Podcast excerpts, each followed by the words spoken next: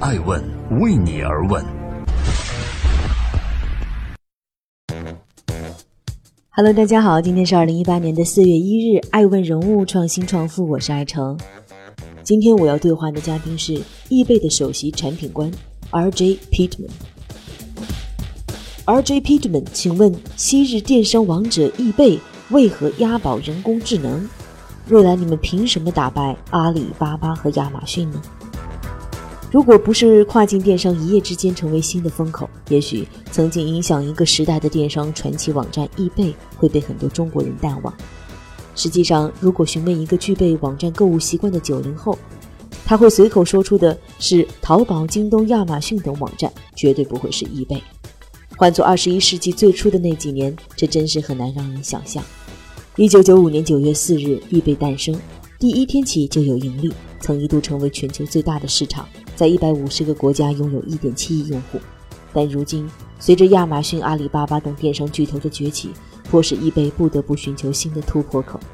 易贝的首席产品官 R.J. Pittman 表示，易贝始终拥有最好的竞争优势，并坚信人工智能是商业的未来。爱问人物创新创富。未来谁将会成为电商行业的幸存者呢？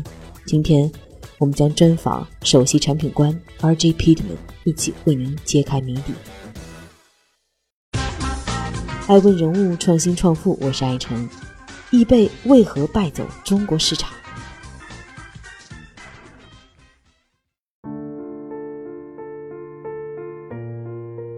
在多数业内人士看来，易贝曾经的失败主要在于一直照搬美国模式造成的水土不服，而其中流传最为广泛的故事是创业公司淘宝如何从易贝手中接过了巨大的中国市场。说到易贝和淘宝的较量，要从早期的中国版的易贝的易趣网说起。一九九九年，毕业于哈佛商学院的邵逸波和谭海英回国，创立了易趣网。网站成立两个月，注册用户就达到了四万人。网上的交易额突破了一千万，并在不久后获得了一直模仿的老大哥，当时国际上最大的电子商务平台易贝的投资。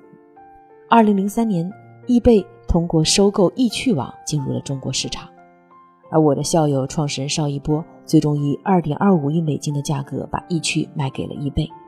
当时有很多分析师都认为，易贝将成为中国市场的灌篮高手，即便易贝曾经黯然撤出日本市场。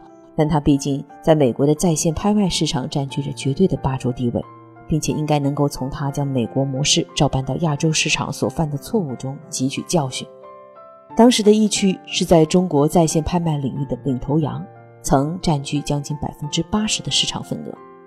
但到了二零零六年底，虽然易贝的全球在中国业务上投资了近三亿美金，但却收效甚微，市场份额每年不断下滑。直至二零零六年，被阿里巴巴旗下的淘宝网和腾讯旗下的拍拍网跃居其上，而易贝的市场份额从曾经的百分之八十跌至了可怜的百分之二十。究其原因，一方面与淘宝不同的是，易贝最初保留在美国和欧洲的操作方法，向卖家收取物品登录费，也就是淘宝向卖家提供，但竞争对手创业公司淘宝向卖家提供的是免费的基础服务。诸多业内人士认为。高价收取物品的登录费是易贝遭遇失败的主要原因。另外一方面，调查显示，许多消费者不喜欢易贝的原因，是因为他们的服务不好，不注重建立消费者和商家之间的信任。加之易贝在中国市场之初未能很好的实现品牌的本地化，败局就是这样注定的。这里是爱问人物创新创富。谁能带你易贝回到黄金时代？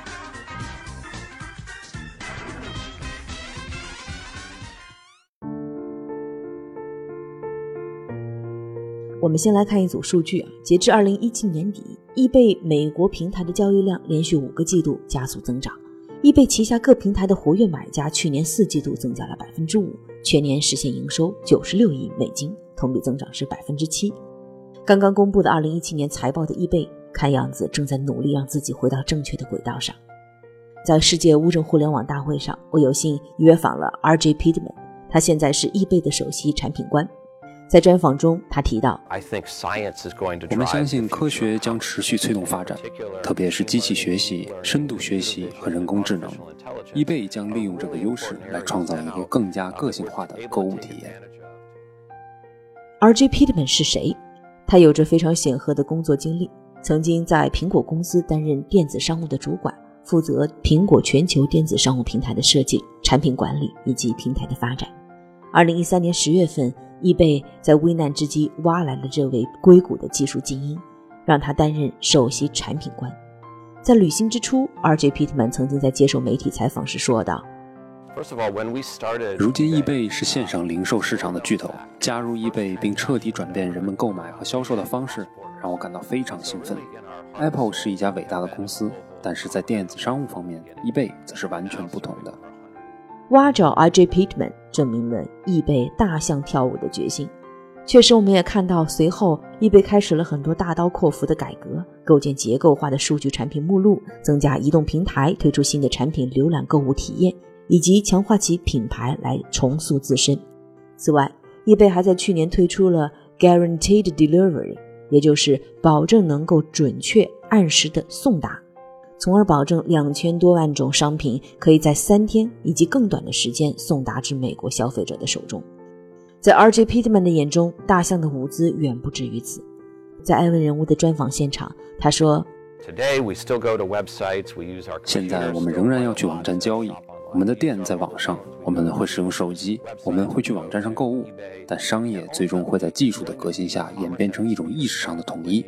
在那里，你会看到你喜欢的东西，也许是一双鞋或者一套衣服，只需点击一下按钮就可以买到你想要的东西，不用在网上或购物上浪费时间。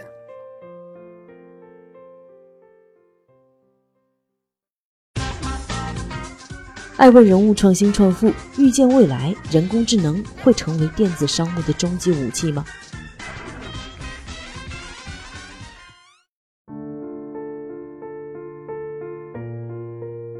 尽管业绩持续向好，但如何和阿里和京东这样的巨头竞争，依然是摆在易贝面前最头疼的问题了。报告显示说，位居2017年跨境电商市场份额前三名的是网易考拉海购、天猫国际和京东全球购。这三家占的市场份额就超过了百分之六十。截止到二零一七年，中国电商交易已经占到全球总交易额的百分之四十。中国的海关总署公布的数据也显示，近三年来，中国海关的跨境电商进出口额平均增长五十以上。面对大大小小各种电商的挤压，在某种程度上，易贝似乎更愿意将眼光放得更长远。正如 R.J. Pittman 在艾文人物的专访现场告诉我们那样。人工智能是易贝未来的重要方向。在他看来，易贝需要的只是一个机会，需要一场足以改变时代的革命。RGE 认为，他自己和易贝从1995年就经历了两次革命，分别是互联网的发展和移动革命。他说：“特别是处于革命当中的移动革命。”电子商务正扮演着非常重要的角色。今天，移动设备的发展对世界各地的商业都有创意和爆炸性的发展机会。而在经历了这两次革命之后，R.J. Pittman 对于第三次革命有着近乎执着的认可，那就是围绕人工智能建立以科学为基础的革命。在 R.J. Pittman 看来，这次革命毫无疑问会深刻改变电子商务。R.J. Pittman 是这样告诉艾文人物的。Without Russian artificial intelligence. That's my belief. 人工智能，那是我的信仰。这是一项很有前途的技术，我对此非常激动。因为四十年来，科技产业的基础让我们拥有了现在的计算能力，从而在人群中通过数据分析，能够做一些科学的事情。我们甚至可以安排一个合适的消费者，创造一些伟大的购物场景。更具革命性的改变，必定会发生在未来的十年里。